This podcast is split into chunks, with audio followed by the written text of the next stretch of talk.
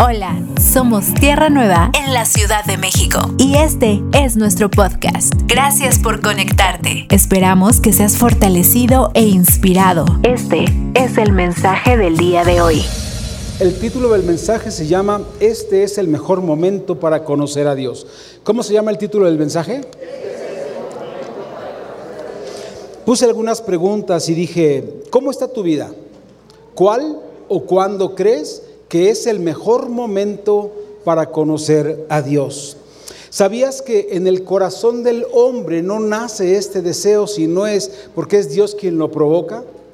¿Sabías que en el corazón del hombre siempre está el deseo de querer conocer otras partes del mundo que no conoce, otras cosas de la tecnología que no conoce, otras cosas que suceden en la tierra, ¿verdad? Con las que el hombre intenta llenarse de conocimiento, pero que no están conectadas con el propósito de Dios.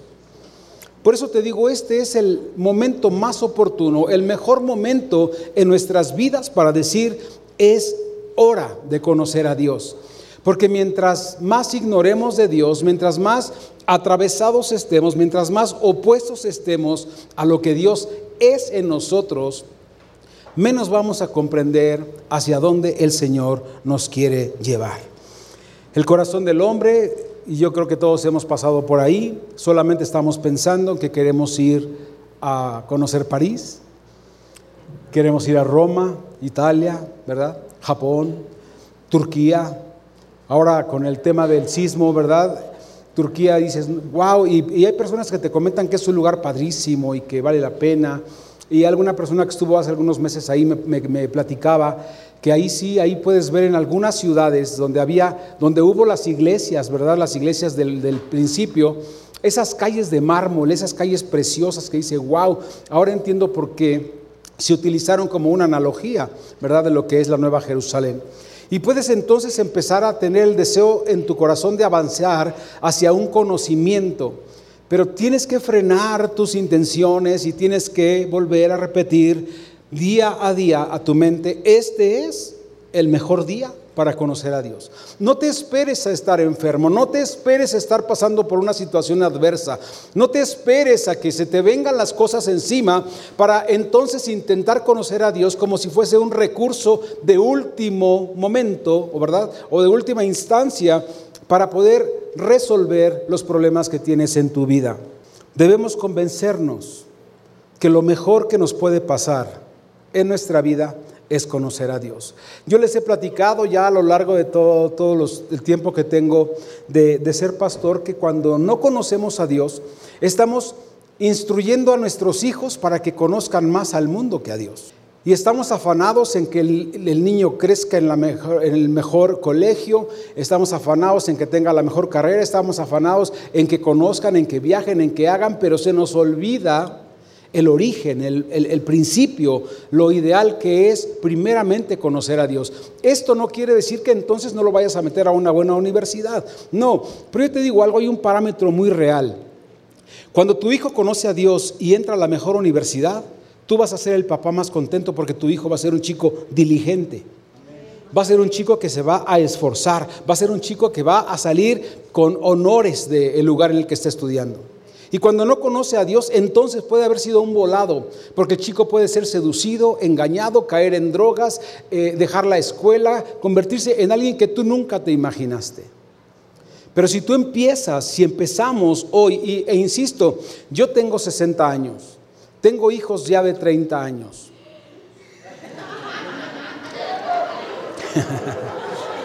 que no vinieron hoy, nomás vinieron los más, los más chavos.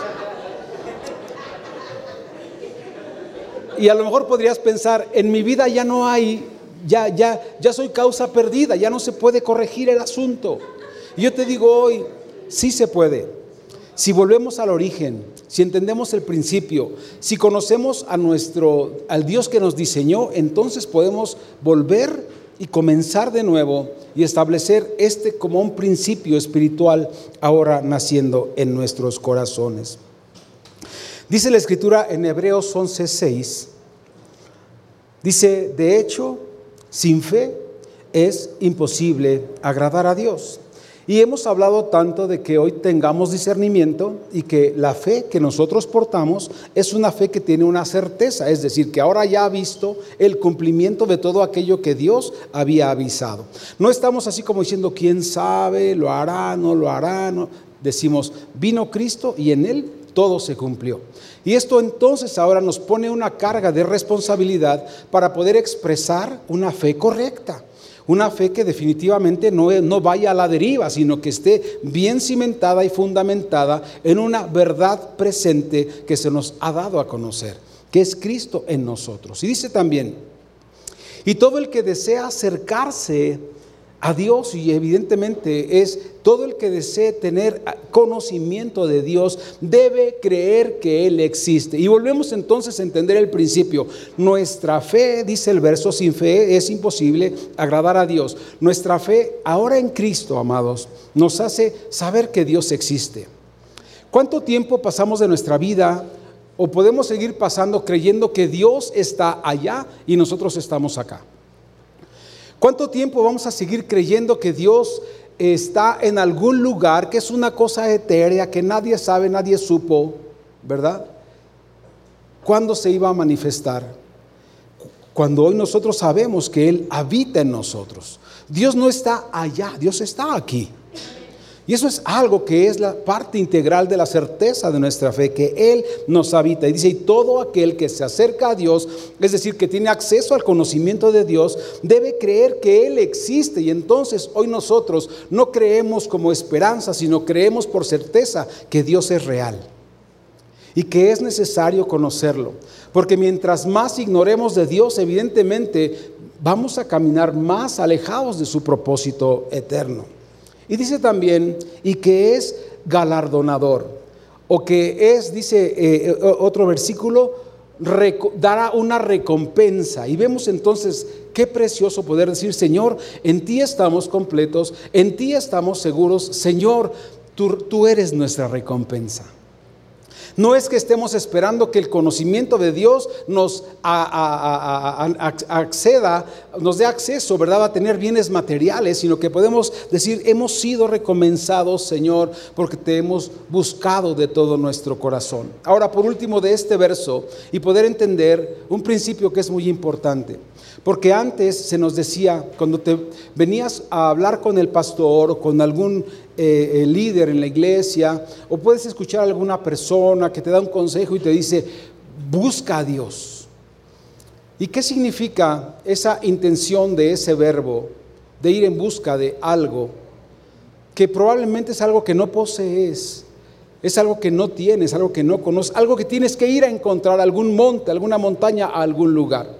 Pero si Dios habita, entonces Dios no está perdido, Dios no está escondido, Dios nos habita y la, búsqueda de Dios es expresar a Dios, expresar su carácter, expresar lo que de Dios conocemos en cada área de nuestra vida. Y el sentido entonces cambia en esta búsqueda porque es una constante expresión. En el conocimiento de Dios podemos ahora expresar su vida en nosotros, expresar su carácter en nosotros. Hoy debemos estar seguros que desde el principio, ¿verdad? Desde la creación, Dios se ha estado manifestando, amados. Dios no ha sido un Dios escondido ni un Dios oculto, sino que Él se ha estado dando a conocer de una manera relevante. Dios habló a Adán y le instruyó a proteger su vida y disfrutar de las bendiciones que estaban preparadas para Él en Génesis 2.16, cuando le dice, ¿verdad?, que de todo árbol del huerto puedes comer, excepto de este, que es el árbol del conocimiento. Pero mira qué interesante y donde podemos equivocarnos. Dice, no comas del árbol de conocimiento, pero no es hablar de la vida eterna o del conocimiento de Dios, sino del conocimiento del bien y el mal. Y esto entonces haría al hombre, ¿verdad?, perder lo que Dios había sembrado en él. Dios también le ordenó a Noé, debemos recordar, a construir un arca, dándole las instrucciones precisas en esa arca donde se salvarían él y toda su familia. Y por supuesto, todo aquel que creyera, podemos empezar a citar el verso que decía Fer, ¿verdad? Todo aquel que cree, si crees, entonces confiesas con tu boca crees en tu corazón e irás o procederás a ser salvo. Pero aquí el tema era que era un momento en el que no llovía y que cuando seguramente Noé pregonaba o predicaba, se tomaba como un loco enfermo porque la gente no entendía el concepto de lluvia. No existía, no había pasado. Por eso nadie le creyó. Pero lo importante de la historia es que la predicación o la pregonación de Noé convenció a sus hijos, convenció a su esposa. Aunque él seguramente podría llegar en la tarde, noche a su casa y su esposa y sus hijos le decían, ¿qué pasó papá? ¿Cuántos se convirtieron? ¿Cuántos se creyeron? Ninguno. Y eso no los desanimaba para seguir haciendo aquello que Dios le, le, había asignado y le había dado a conocer. Dios también le habló a Abraham y le ordenó salir de su tierra y de su parentela para formar toda, dice, ¿verdad? Una nación, dice el Señor en Génesis 12, 1 eh, en adelante. También habló Dios al profeta Jeremías y le dijo, yo te he escogido para que tú prediques mi nombre, para que tú hables en mi nombre, para que tú seas profeta de mi nombre a las naciones. Y podemos ir viendo entonces, avanzando también, que Dios habló también a las multitudes cuando el Señor Jesucristo fue bautizado, haciéndose audible la voz diciendo, este es mi Hijo amado, en quien tengo complacencia. ¿Por qué me complazco de mi Hijo? Porque mi Hijo conoce su asignación y la está desarrollando, ¿verdad? No es desobediente. Hemos hablado tanto acerca de entender el principio del bautizo y sencillamente es entender cuando tú decides obedecer a Dios que le diga, Señor, yo he decidido seguirte, yo he decidido obedecerte. No lo dice el hombre natural, no lo dice la carne, lo dice la expresión de una vida que ha sido transformada, de una vida, Señor, que ahora en tu espíritu se puede comprometer porque puede conocer y entender la obra para la que tú lo has llamado. También el Señor le habló a Pablo perdón, a Pedro, a Jacob y a Juan, cuando eh, en el monte el Señor Jesucristo fue transfigurado, una voz audible también diciendo, este es mi Hijo amado, ¿verdad? En que tengo complacencia, a él oíd. Y empieza ahora un nuevo principio que podemos desarrollar en Hebreos 1, del 1 al 3. Porque ahora la dimensión en la que tú y yo estamos es una dimensión en la que el Señor nos habla por medio de su Hijo. Hoy no estamos esperando que venga un profeta, hoy no estamos esperando que suceda algo sobrenatural, que oigamos una voz, ¿verdad? Que sale de una nube, que se abre, que nos dice, este es mi Hijo amado, óiganlo a Él. Hoy esta palabra se ha hecho realidad y esta palabra debe hacerse uno en nosotros, debe hacerse carne, debe de pasar de ser una letra, ¿verdad? O un audio a ser parte de nosotros y poder vivir en ella. Dice Hebreos 1 1 al 3. Dios, habiendo hablado muchas veces y de muchas formas en otro tiempo a los padres por los profetas, y entonces aquí el Señor nos está hablando que esa dispensación, es decir, esa manera en la que Dios se daba a conocer, ha terminado. ¿Verdad? Dice, en otro tiempo habiendo hablado a los padres por los profetas, es decir, eso ya no sucederá. Ese fue una dispensación que tuvo eh, eh, un tiempo, ¿verdad?, en el que de esa manera fue edificando. Eh, en otros, en los postreros días, en los postreros días ha hablado por su Hijo, a quien constituyó heredero de todo y por quien asimismo hizo el universo, el cual, siendo el resplandor de su gloria y la imagen misma de su sustancia, y quien sustenta todas las cosas con la palabra de su poder, habiendo efectuado la purificación de nuestros pecados por medio de sí mismo, y entonces nos recalca, aquel, ¿verdad?, que vino a dar su vida por ti, aquel que fue anunciado como el Cordero de Dios que quita el pecado del mundo, aquel que fue enviado por Dios para cumplir con esa misión, y esa misión es muy interesante, la tendremos que descubrir a partir de este mensaje y que quede como algo eh, eh, como un verbo en nosotros, un verbo encarnado en nosotros. Cristo vino, amados, a hacer que un hombre terrenal hoy pudiera tener la vida del Espíritu, la vida espiritual, para poder conquistar la tierra para poder gobernar la tierra. Ese era el principio que Dios le había dado a Noé. Cuando le dijo, gobierna, su juzga, multiplica, es Dios estaba por medio de él administrando la tierra. Esa administración se perdió y ahora en Cristo se recupera y ahora cada uno de nosotros, hombres terrenales, recibimos la vida del Espíritu para expresar a Dios aquí en la tierra. No es para que tú te sientas bien, para que tú estés más contento, para que tú digas, ¿y cuándo voy a empezar a levitar o cuándo voy a empezar a flotar? Tú vas a empezar a ver la expresión de Cristo en medida que más conozcas de Él, en medida en que te asumas, ¿verdad? Un hijo de Dios, en medida en que te asumas y, y lleves a cabo con responsabilidad el llamamiento que el Señor te ha hecho. Cuando yo empecé a pastorear la iglesia hace aproximadamente 12 años en Campus Coyoacán, yo no, no era pastor y cuando me llamaron yo sentí, pues la verdad es que me tembló todo. Y yo, y yo me decía a mí mismo, yo no tengo la capacidad de hacer eso. Y yo decía, Dios se está equivocando. Pero hay un principio que voy a enseñarte en unos segundos más, donde Dios escoge al que Él quiere escoger. Y dice, tú vas a ser instrumento para edificar para tú vas a ser instrumento para darme a conocer. Tú vas a ser instrumento que yo voy a utilizar. Yo te escogí, dice el Señor. Le dijo a Jeremías, se lo dijo al apóstol Pablo, ¿no? Y sé que no lo ha dicho a muchos de nosotros. Y el principio de asumir el llamado es porque yo cuando empiezo a pastorear, yo todavía no entendía. Y seguramente habían pasado algunas semanas, meses, espero que no años, porque no recuerdo el momento en el que un amado que se, se congregaba con nosotros, que hoy también es pastor en Tláhuac, vino y me dijo, ¿sabes? Tú necesitas asumir que eres el pastor. Ya no pastores en el nombre del otro. Tú tienes que empezar a pastorear porque a ti Dios te llamó a esto. Y yo dije, es cierto.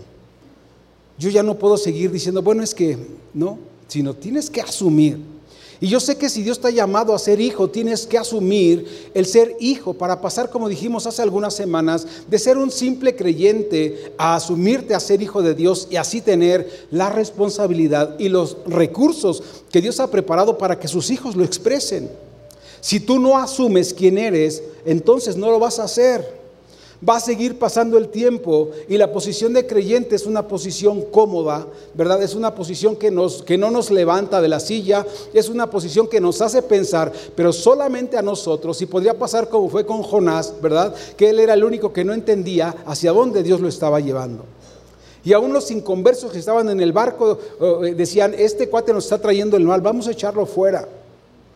Pero hoy tú y yo debemos estar claros y asumir la posición que Dios nos ha dado, la identidad que tenemos como hijos. Porque cuando asumamos esa posición, cuando asumamos esa identidad, vamos a empezar a vivir esta nueva vida que tenemos en Él.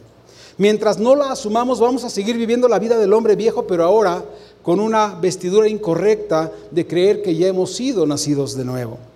Entonces, bueno, hablando de una vez más de nuestro verso, dice, Él ahora nos ha hablado por medio de su Hijo.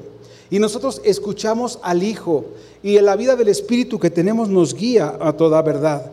Dios quiere, amado, darse a conocer. Y mi pregunta es, ¿tú has conocido a Dios?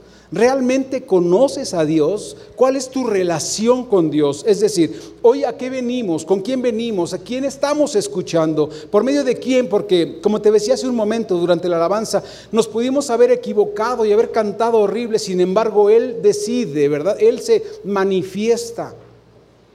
Y tenemos que estar claros en esta realidad. Él quiere darse a conocer. Él necesita, amado, ser expuesto. Él no vino a habitar en nosotros para estar escondido en nuestro interior. Esa no es la misión del Señor. Te decía también hace algún tiempo que Él vino a ocupar el lugar que le corresponde porque Él es rey. Él no puede ocupar otro espacio en tu vida. Si tú tienes a Cristo en tu vida en otra forma o fórmula o imagen que no sea de rey, entonces no lo tienes, porque Él nunca se va a sentar en un trono que no sea el del rey. Dios quiere darse a conocer. Hoy es necesario salir de las costumbres y la religiosidad.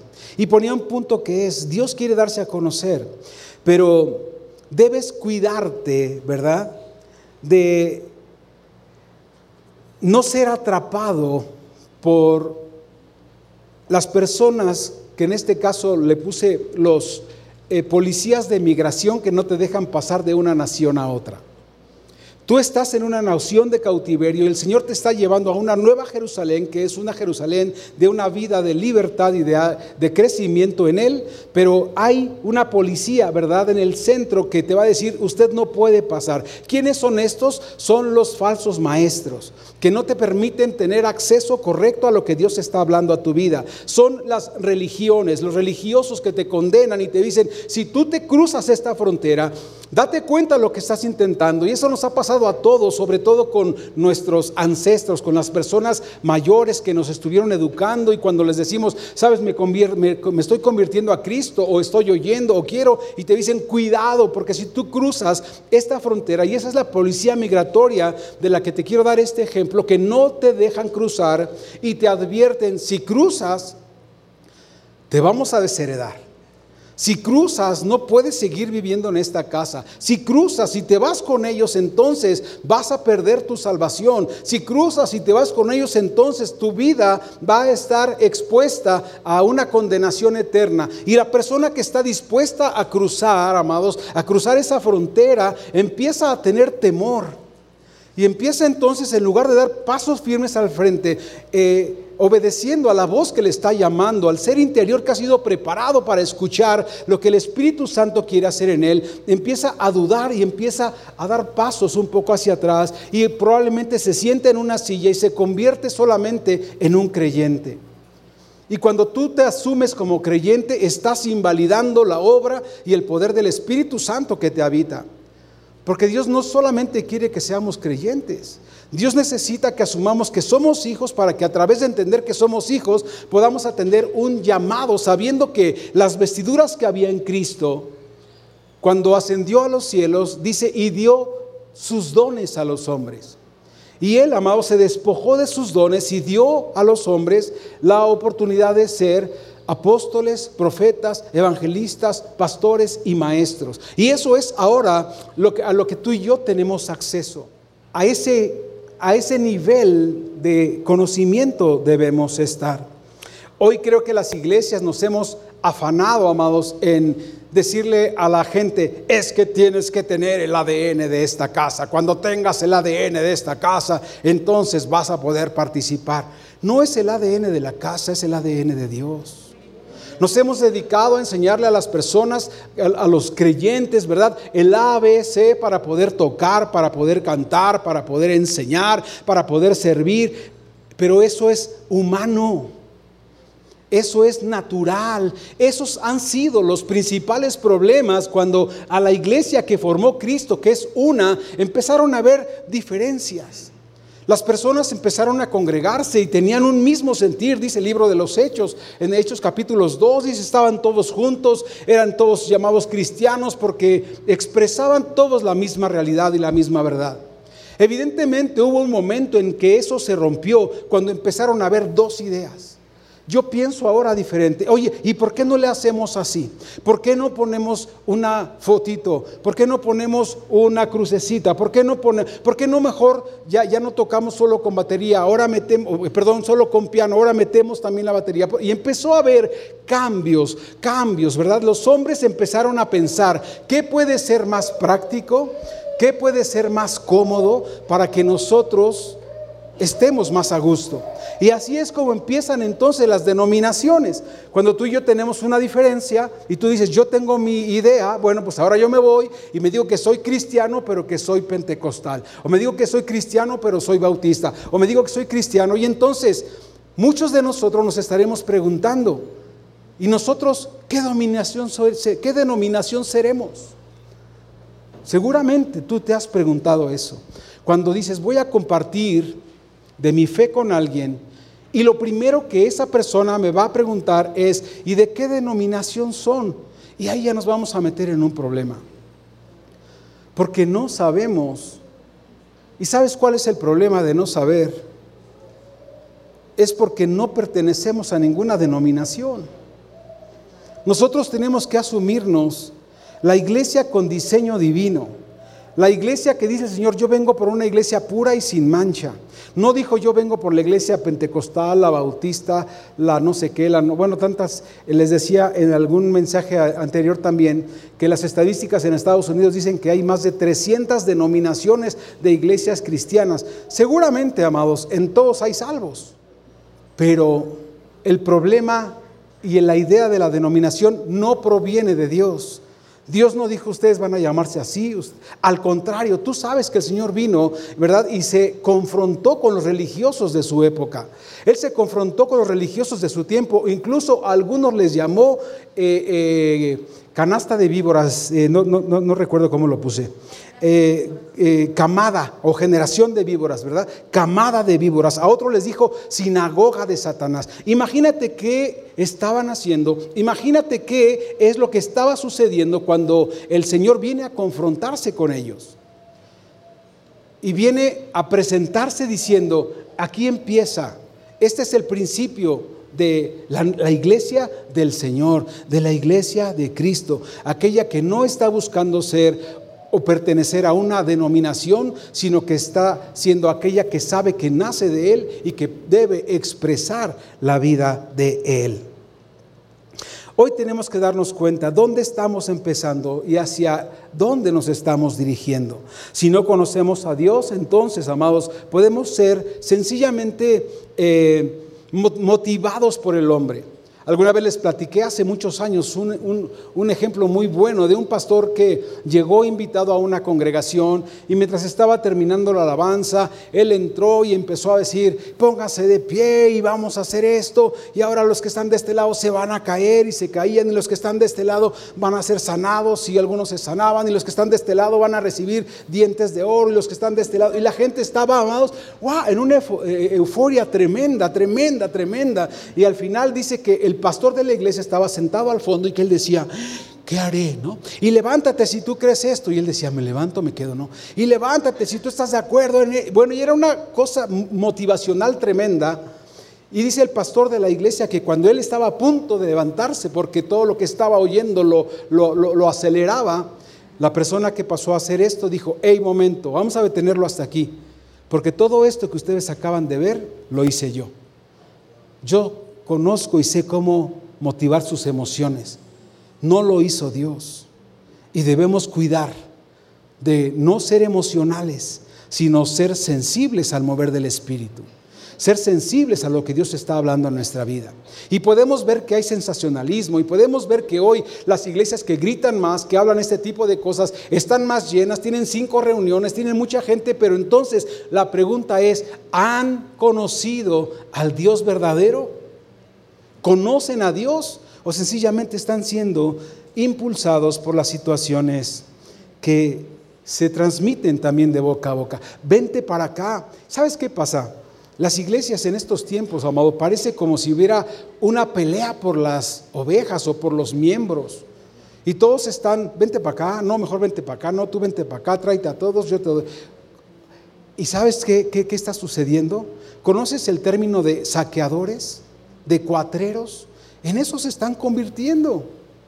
Cuando hay una infinidad de gente que se está perdiendo porque no ha tenido acceso a oír que hay un Dios que los ama, a oír que hay un Dios que existe, que es real. Hoy necesitamos estar conscientes, estar entendidos de los tiempos que vivimos. Y quiero hacerte una pregunta. ¿Cuál es el requisito que tú necesitas cumplir para ser salvo?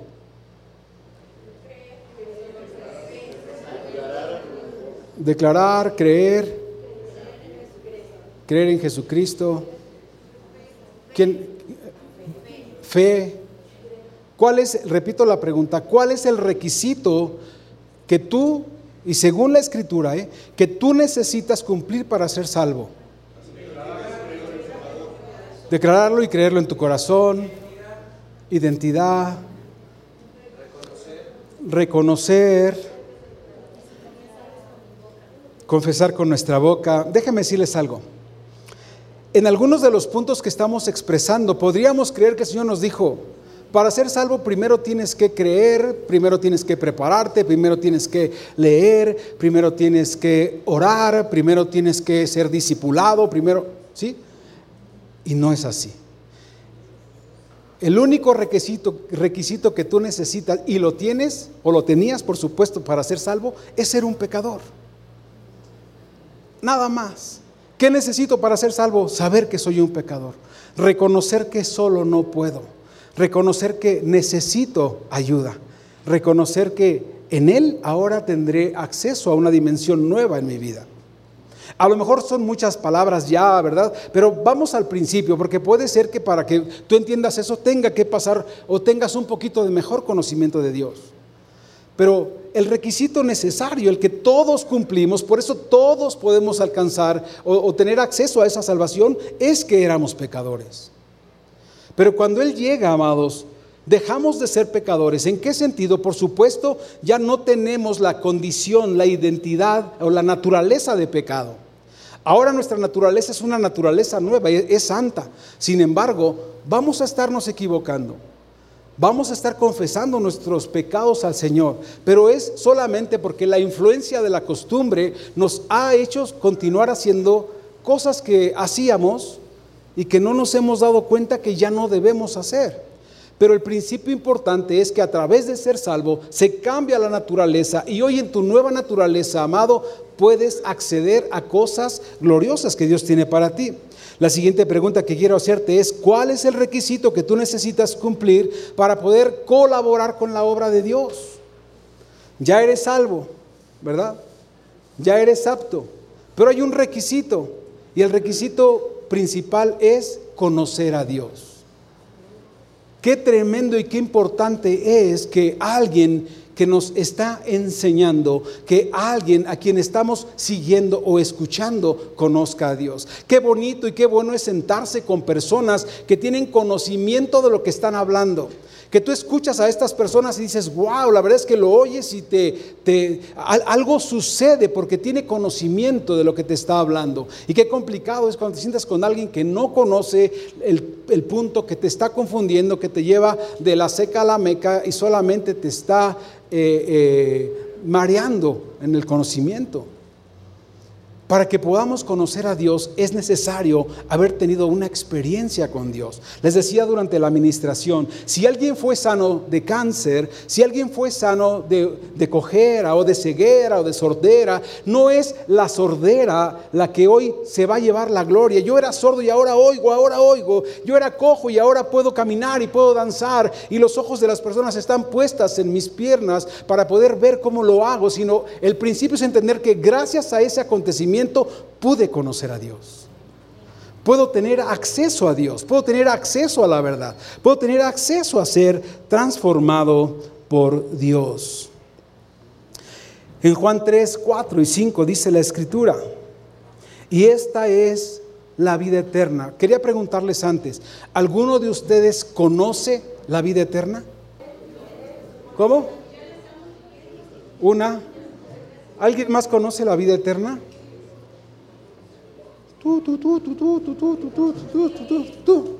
Dos.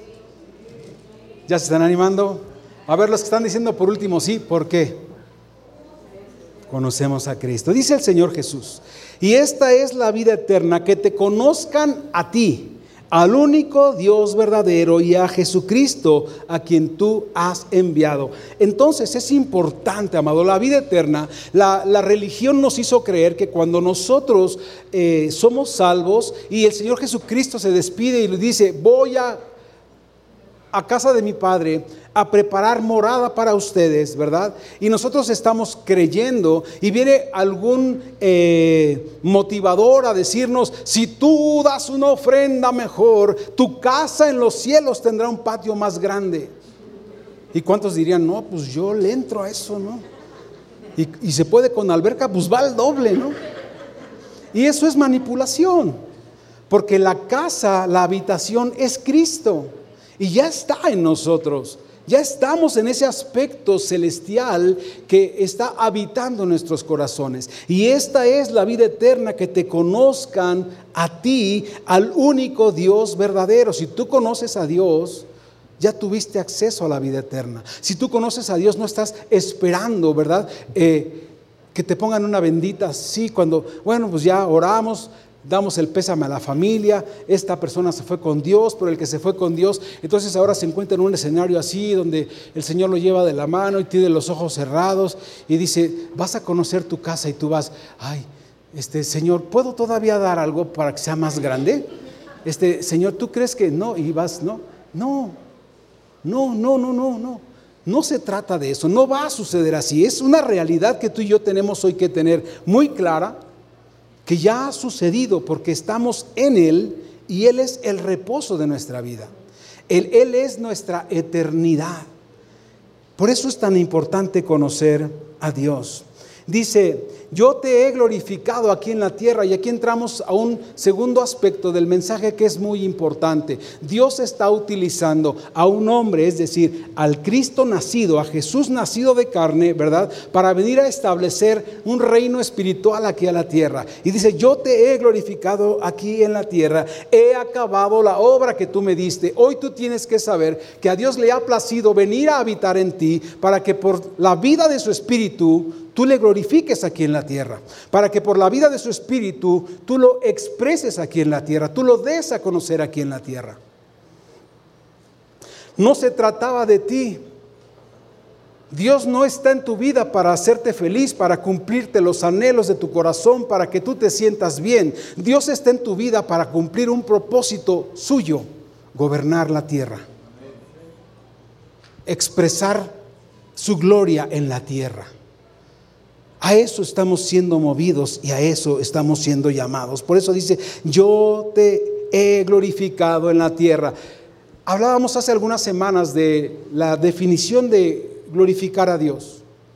Y decimos, Señor, te doy gloria, Señor, toda la gloria. Y, nos preguntamos, oye, ¿y qué es la gloria?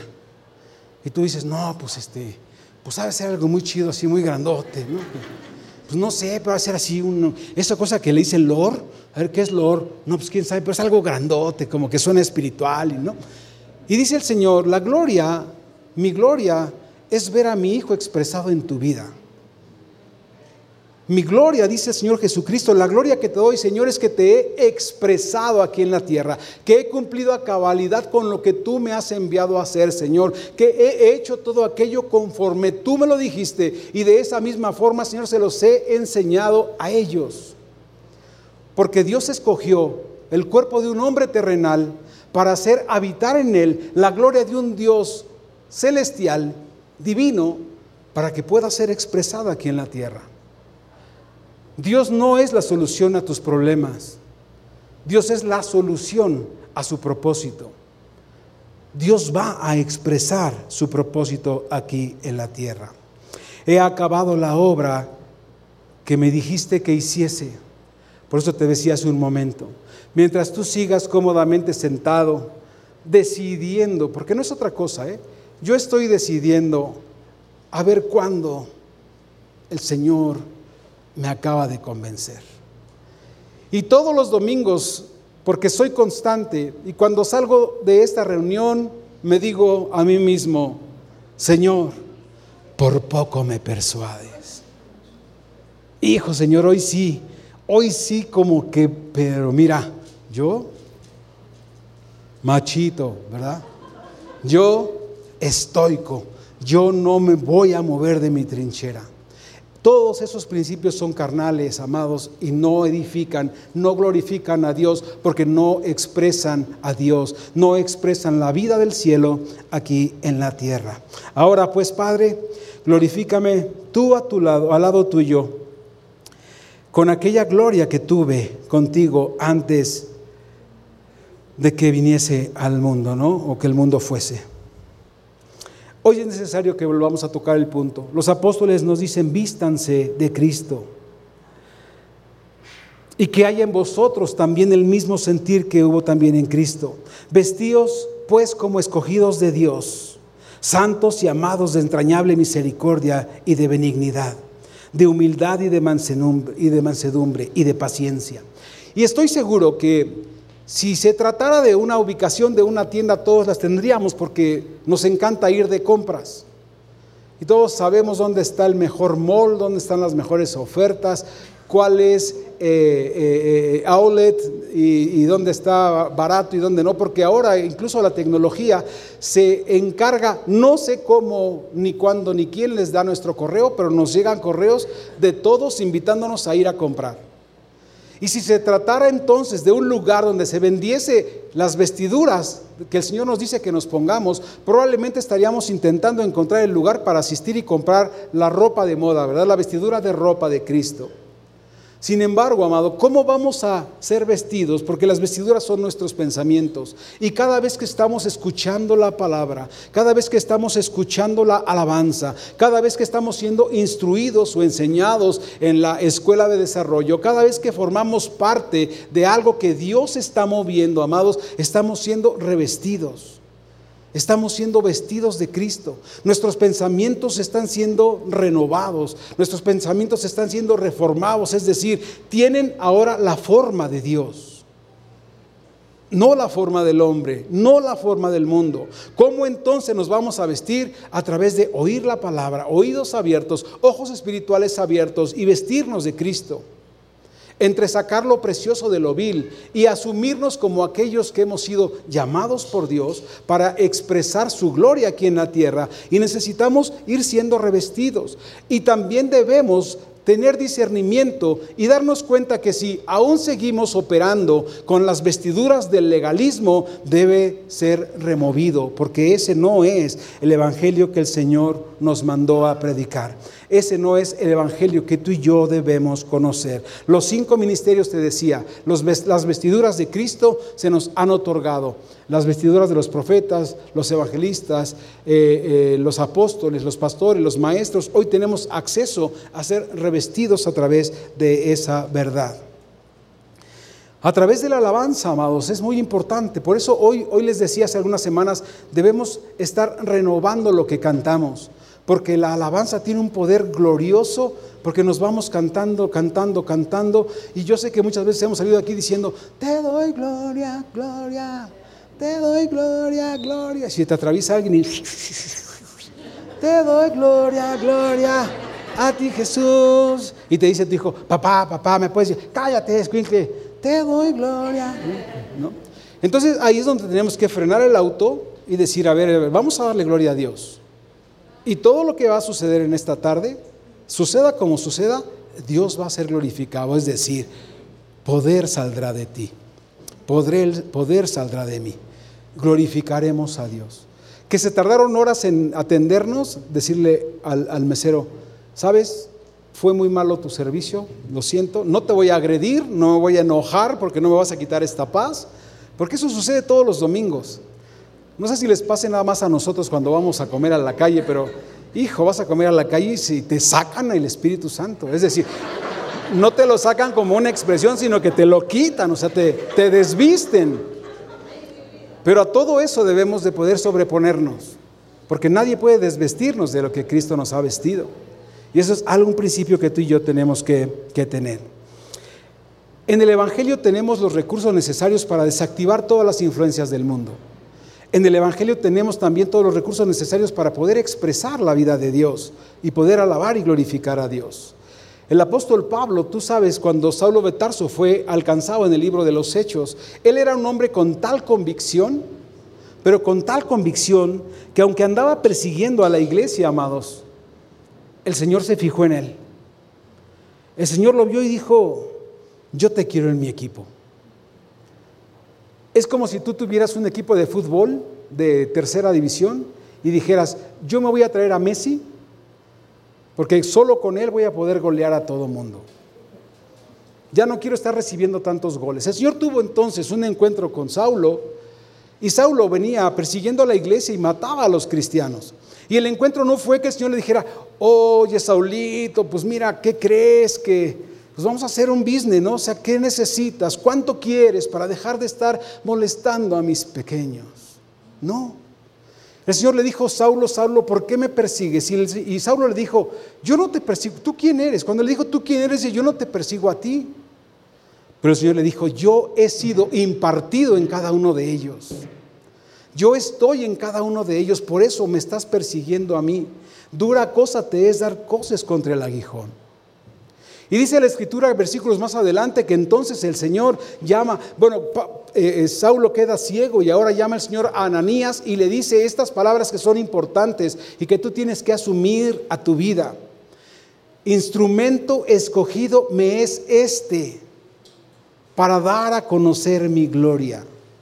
Y yo quiero que esa palabra sea para ti. Tú eres un instrumento escogido para Dios. Dios vio que Saulo era duro. Dios vio que a Saulo nadie lo sacaba de sus casillas. Dios vio que Pablo fue el único que se atrevió a juntar un ejército para ir a perseguir a la iglesia. Los demás se les resbalaba, no les importaba. Y Dios dijo, yo quiero uno como ese, que tenga esa pasión, que tenga ese carácter, que tenga ese temple, que suceda lo que suceda, nadie lo desanime. Y podemos recordar cómo Pablo estuvo siendo rechazado por los apóstoles. Pablo era un hombre que dice, yo me las vi duras, yo tenía mis aguijones, cuando yo iba a predicar había gente que me seguía, pero para venir a decir cosas en contra del Señor. Pero el apóstol Pablo, amado, entendiendo el principio, él sabe que tuvo este encuentro con Dios y este encuentro cambia su vida. Y por eso Él puede decir, todo lo puedo en Cristo que me fortalece. Si tú agarras este versículo porque te acomoda, porque suena bonito, lo voy a poner en el coche, en el cuadrito, en la pulsera, en la playera, llévelo, llévelo, llévelo. Y la gente lo compra, oh sí, todo lo puedo en Cristo que me fortalece. No funciona si no se hace carne en tu vida. No funciona si no tuviste ese encuentro personal con el Cristo resucitado que te trajo sentido y propósito a tu vida. Por eso no se trata de, ay, este, pues vamos a frotarnos la lamparita y diciendo todo lo puedo en Cristo que me fortalece y nos vamos a sacar la lotería y nos vamos a comprar esa casa y nos vamos a comprar el carrito y vas a ver que todo. No, se trata de una expresión real de una vida que ha sido sometida, amado, que ha sido prensada y que hoy da fruto del Espíritu en él. No podemos agarrar versículos, versiculitos y decir, no, pues la Biblia dice que yo todo lo puedo, la Biblia dice que si yo... No, necesitamos tener esta experiencia, sabernos llamados por Él. El apóstol Pablo estuvo predicando, amados, en las diferentes ciudades, tú lo recuerdas, la carta a los Corintios, los Colosenses, los Tesalonicenses, los Romanos, los Gálatas, los Efesios, los Filipenses, a todas las iglesias que estaban eh, eh, eh, predicando en ese tiempo. Y Él tenía un solo objetivo y él era un hombre muy práctico, pero fíjate la practicidad tan tremenda que tenía que les refirió el Evangelio de muchas maneras. ¿Tú sabes que existe la expresión del Evangelio en muchas formas? Porque Pablo predicaba, amados, y está escrito en sus cartas, y les decía que les predicaba el Evangelio de Dios. Les predicaba también el Evangelio del reino de Dios. Les predicaba también el Evangelio del Hijo de Dios. Les predicaba también del Evangelio de la gracia de Dios. Les predicaba también del Evangelio de la gloria de Cristo. El Evangelio de la paz. El Evangelio, amado, de, eh, Jesucristo, de Jesús, del Señor Jesús. El Evangelio de la resurrección. El Evangelio de la promesa. El Evangelio de la gracia, de la gloria de Dios. El Evangelio incluso de la incircuncisión, el evangelio de las inescrutables riquezas de Cristo, el evangelio de la salvación, el evangelio de la paz, el bendito evangelio, también lo llamó así, el evangelio eterno y por último dijo también mi evangelio. Y no es que él, ah, después de la experiencia que había tenido, yo hubiera hecho su evangelio, sino que todo apunta a estar escuchando una palabra que puede tener una multiforma, pero que cumple con un solo objetivo, de dar a conocer a Dios. Que cumple con un solo objetivo, de saber que Dios es uno. Pablo dice, yo no soy un recitador de versículos ni un predicador bíblico. Yo utilizo los versículos y, la Biblia para poderles expresar la realidad que hoy tenemos en Cristo. Pablo confrontaba a los de las sinagogas, les enseñaba para que ellos entendieran. Pero dice la escritura que también les predicaba. Y entonces entramos en una nueva dimensión donde la predicación es la que confronta nuestras vidas. ¿Sabías que la enseñanza no confronta nuestras vidas? Es la predicación la que nos anuncia las cosas que están por venir. Es la predicación la que nos avisa, la que nos eh, alerta de los tiempos que estamos viviendo. Es la predicación la que despierta nuestro ser interior para activarnos en las cosas que Dios tiene para nosotros. Cosas que no suceden, amados, a través de una enseñanza porque no nos llamó Dios hasta a ser instruidos. Dice la Escritura, de lo más vil y lo menos preciado escogió Dios para avergonzar a lo sabio, para avergonzar a lo que era lo mejor. Pero Dios quiere expresarse a través de cada uno de nosotros. Pablo se dedicó a predicar el Evangelio. Él entregó su vida a esta realidad. El Evangelio, amados, es una sustancia pero tiene múltiples expresiones. El Evangelio es una persona, el Evangelio es el Señor Jesucristo. Y ahora sí, con estas herramientas tú y yo podemos acceder al conocimiento y entendimiento de Dios y poder comprender su propósito, porque Dios vino a rescatar lo que se había perdido. Dios vino a poner espíritu en el hombre. Dios no podía, dice la escritura, Dios es espíritu.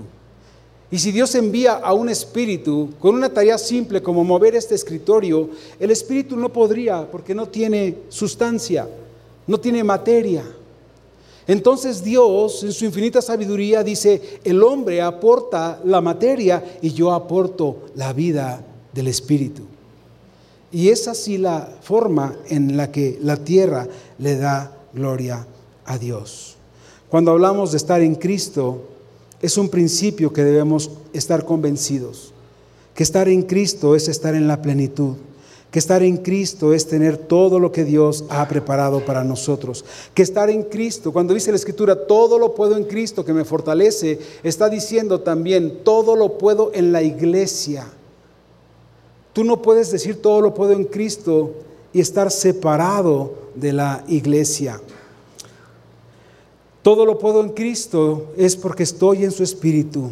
Todo lo puedo en Cristo porque Él es el lugar de mi reposo. Todo lo puedo en Cristo porque Él es mi nueva Jerusalén, mi lugar de habitación. Todo lo puedo en Cristo porque Él es mi pacto nuevo, mi vida nueva y Él es mi tierra nueva también. Ignorar a Dios es citar, decir, cantar sin sustancia. Hacer las cosas como letra muerta y no como espíritu vivificado. Solo para concluir, Dios nos lleva, dice la Escritura, segunda de Corintios 14, 16, mas a Dios gracias, el cual nos lleva siempre de triunfo en triunfo de victoria en victoria en Cristo Jesús. El significado de esta palabra es más allá de tener un primer lugar o una medalla. El significado de esta palabra es más que pensar en un triunfo literal de una carrera. El significado de esta palabra es que dice, el Señor nos lleva de triunfo en triunfo, dice, es que nos hace caminar por arriba de toda circunstancia a la que nos podamos encontrar. Todas las circunstancias ahora están por debajo porque nosotros estamos completos en Él. Conocer a Dios entonces no implica venir un domingo un ratito a la iglesia o a la congregación. Conocer a Dios es asumirse la iglesia de Dios.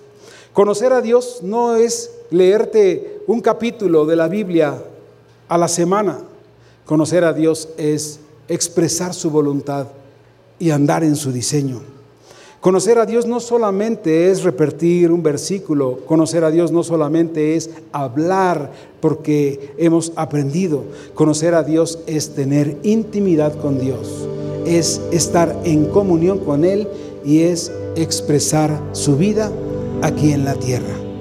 Conocer a Dios entonces es experimentar un cambio radical. No puedo ser el mismo. El que conoce a Dios, amada iglesia, no puede seguir igual. Muchos pueden decir que conocen a Dios, pero de una manera gloriosa el Señor Jesucristo y puntual dijo, por sus frutos los conoceréis. Si tú dices que conoces a Dios, el apóstol Santiago te dice, muéstrame, muéstrame tus frutos. muéstrame tus obras por la fe que tienes. Tu vida debe hacerse visible. O más bien dicho, la vida de Dios debe hacerse visible en tu vida. Si tú conocer a Dios, no te conformarás con sentir que cumpliste con Dios. Si tú conocer a Dios, entonces tendrás la revelación maravillosa de decir, Dios merece que yo invierta en Él todo lo que soy. Dios merece que yo me rinda a las cosas naturales y que me enfoque en las cosas que Él tiene para mí. Conocer a Dios entonces, amados, implica experimentar y expresar un cambio de un hombre que antes solamente era hechura de tierra, con una naturaleza caída, a un hombre que ahora tiene la vida de Dios y la nueva naturaleza de Dios para poder expresar su vida. Ponte de pie, vamos a concluir. Precioso Dios, los tiempos que vivimos son tiempos de mucha confusión, son tiempos de estar oyendo mensajes que nos pueden retrasar, que nos pueden confundir, que nos pueden contaminar, que nos pueden hacer dudar, Señor, de quiénes somos, que pueden estar impidiendo que lo que tú ya has hecho en nosotros empiece a dar fruto, empiece a hacerse visible. Hoy vivimos en tiempos, Señor, en los que estamos siendo atacados con falsas doctrinas. Estamos siendo seducidos, Señor, con cosas que no provienen de ti. Estamos siendo, Señor, eh, eh, llevados a eh, lugares donde solamente hay avivamientos emocionales, carnales, sensoriales, donde nos confundimos y podemos decir, aquí está Dios. Solamente alguien que conoce a Dios puede decir, Dios está en este lugar.